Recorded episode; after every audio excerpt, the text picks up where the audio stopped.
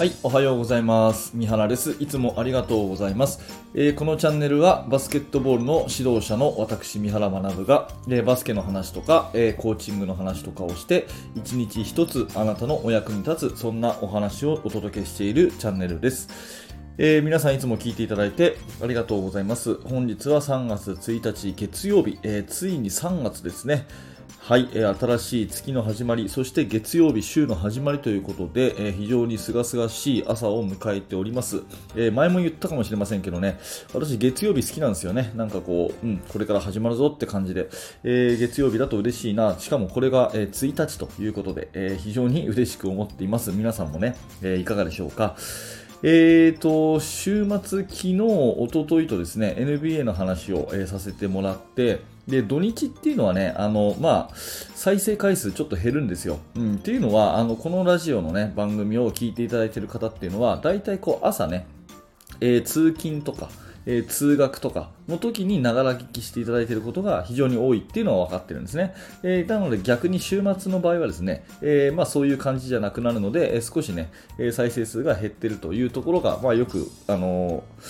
傾向として分かってるんですが、まあ、一応、その前回の、ね、内容まだ聞いてない方のためにもね少し、えおさらいをささっとさせてもらうと昨日は NBA のユタジャズが、え首位ということで、なんでユタジャズがそんな勝ってんのかっていうと、まあ、インサイド、アウトサイドのバランスよくパス回しがうまいからということだと思いますよって話をして、で、その前はね、八村塁選手が、えー、こんなに2桁得点が、あの、続いてるのはなんでっていうのは、やっぱりシュートフォームが素晴らしいから、これが一つ大きな要因じゃないかな。ね、中高生は八村塁選手のシュートフォームをぜひね、えー、真似してほしいななんていう、まあ、オフェンスのね、話をね、えー、土日とさせてもらったので、えー、今日もまあオフェンスの話をしたいなというところで、えー、まあここからが本題なんですけど、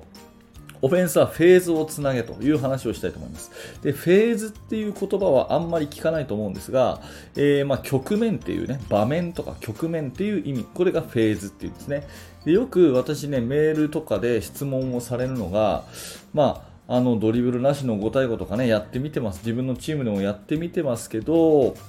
ぱりフリーでやらせるのがいいのかそれともセットオフェンスのパターン決めた方がいいかどっちだと思いますかっていうのがね、えー、すごく質問もらうんですよ、うん、で、えー、私はあのいつも、まあ、答えとしてはですね、えー、やっていくうちにある程度のパターンが出てきてくると思いますよなんていうことを大体返信には返すんですけれども、まあ、今日はそんなお話です。まあ、フェーズをつなげっていうことはね、どういうことかっていうと、フリーオフェンスとセットオフェンスの中間、これが一番いいんですよっていうことで、まあ、具体的に言うとですね、えー、お気に入りの2対2や3対3のパターンを3つぐらい練習しといて、それをどう使うかは自由ですよね、もう一回言いますけど、え2対2や3対3のパターンを3つぐらい練習しといて、で、それの使い方は、まあ、自由ですよ。みんなに任せますよっていう、そういうオフェンスが、まあ、一番いいのかなっていうふうに思ってます。で、このね、フェーズをつなぐ、フェーズっていう言葉を使って、フェーズなるオフェンスとかね、オプショナルオフェンスとかっていう言葉、これ結構ね、えー、海外では一般的じゃないかなと思います。でも逆に日本ではあんまりフェーズオフェンスって使わない言葉かなと思っているので、ちょっとあえてね、えー、こんな考えもあるよということでお話をしていますが、うん、どっちかっていうとこう全くフリーにやれと、もう好きにやっていいよっていう風にね、えー、どんどん1対1いけみたいなね、そういう風に教えるか、またはうん、ガチガチのね、え5人の動きが全部決まってるような、うん、例えば、そうだな、まあ、フレックスオフェンスとかそうですかね、えー、みたいな感じの、えー、セットオフェンス、あのナンバーコールね、えーと、ポイントガードがグー、チョキ、パーみたいなサインを出して、で、えー、1から10まで全部動きが決まってるっていうセットオフェンス。まあ、このどっちかね、完全フリーかガチガチセットか、このどっちかしかないように、えー、思っている、まあ、先生が結構多いのかなって思ってます。で、私もね、そうでしたね。で、フリーの方が良さそうだけども、フリーにやれっていうのは実は一番難しいんじゃないかなと思って、だったら決めてあげた方がいいかなと思って結構ガチガチに決めてね、セットオフェンスを教えるっていうことが今まではどっちかっていうと多かったんですが、まあ、あの、一番いいのはね、結論としてはその中間、うん、あの、まあ、2対2や3対3のパターンを2つ3つ持っといてでそれを自由に使っていけばいいですよっていうそういうやり方が一番いいかなというふうに思ってます。でじゃあ2対23対3でどんなねうん、練習があの練習というかパターンが、ね、あるのかなっていう、まあ、これこそね、えー、チームによって全然違うと思うんですけども、まあ、私の場合であればまずやっぱり2対2のオンボールスクリーンですね、まあ、これは練習しておいた方がいいかなということで、まあ、いわゆるピックアンドロール。ボールマンに対してスクリーンに行く2対2とか、えー、ボールを、ま、ハイポストにパスを入れてそこに対して、ね、ハンドオフをもらうプレーとかそういうオンボールスクリーンの2対2の崩しですね、ま、これは1つやっておくということと、あとは、えーと、オフボールのスクリーンですかね、センター同士のスクリーンとかを入れとくとか、あとポストに入れた時のね、まあ、いわゆるシザースとかっていうプレー、えー、パス入れて3人、の連携のプレーとか、まあこんなようなところですよね。えー、を、まあ、バラバラにあの練習を一応しておいて、それをね、えー、試合中どう使うかは自由っていうような感じ。自由っていうか、まあ、ディフェンスの判断によって任せるというのが、まあ、一番いいのかなというふうに思います。なので、えー、まあ、10年前の私とかは結構ね、あのフリーオフェンスでやるのか、それともパターンオフェンスかみたいな2択でね、えー、結構考えてたことがあるんですけど、まあ、いろいろ勉強していくうちに、まあ、パターンオフェンスにしたとしてもね、そんなにうまくいくもんでもないし、えー、まあ、じゃあフリーがいいのかっていうと、フリーオフェンスっていうのは、あの味方同士がね、えー、やっぱ意思の疎通が非常に難しいんで、えー、かえってね、そのなんていうかな、ストレスになっちゃうっていうか、えー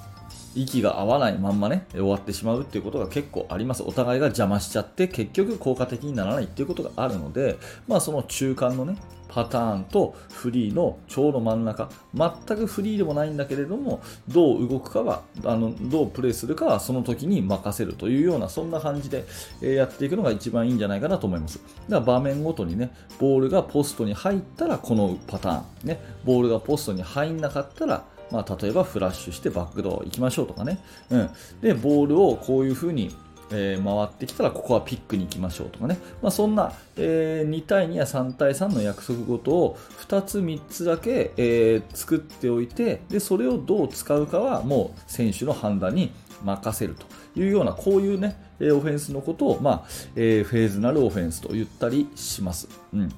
まあ、ちょっとね、えー、話だけ、声だけであイメージつかないかなというふうに、えー、思う方はですね、ぜひコメント欄の方とかで、ね、えー、質問していただいたら、またそのね、えことにお答えするような形で、えまたラジオを撮っていきたいと思いますので、えまあ、今日ね、お伝えしたいことは、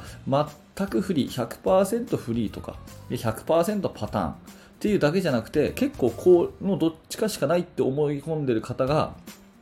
多い気がするので、その中間の3対3を3つぐらいやっといてそれを自由に選ばせるっていう選択肢もありますし実はその方がね、えー、結構一般的だったりするよって、うん、フェーズをつなぐっていう言い方をするよっていうような、まあ、そんな、えー、ことだけでも覚えておいていただいたらいいかなと思います。もしね分かんないことあったら、まあ、あのコメント欄とかその辺のところで質問いただければ回答させていただきたいかなと思いますので、えー、ぜひよろしくお願いします。はい、えー、本日のテーマは、えー、オフェンスはフェーズをつなげと。2、3個の3対3とかをやるだけで、えー全然違うよというようなお話でした、えー、このチャンネルではですねいつもこんな感じで、えー、バスケットボールの話とかあとコーチングの話とかですね、えー、まあそんな、え少し幅広く、えお話をさせてもらっていて1日1個ねああなるほどなというように聞き流ししてもらえればなと思っているそんなチャンネルになりますので、え何らかあなたのお役に立ったのであれば、えー、ぜひグッドのボタンを押して応援していただけると嬉しいですし、えチャンネル登録また、えヒマラヤラジオの方のフォローもお願いしたいと思います。え、最後に1点お知らせですね、えーと、無料のメルマガ講座というのもやっていまして、え、こちらですね、指導者の方向けに私がメールをね、お届けするサービスになっています。もちろん無料です。えーと、毎日毎日これ登録者が増えていて、昨日だけでですね30人ぐらい増えていて本当にありがたいなと思っています、えー、もしよかったら、えー、説明欄のところからリンクがありますのでそちらで、えー、覗いてみてくださいはい、えー、最後まで、えご清聴ありがとうございました。三原学でした。それではまた。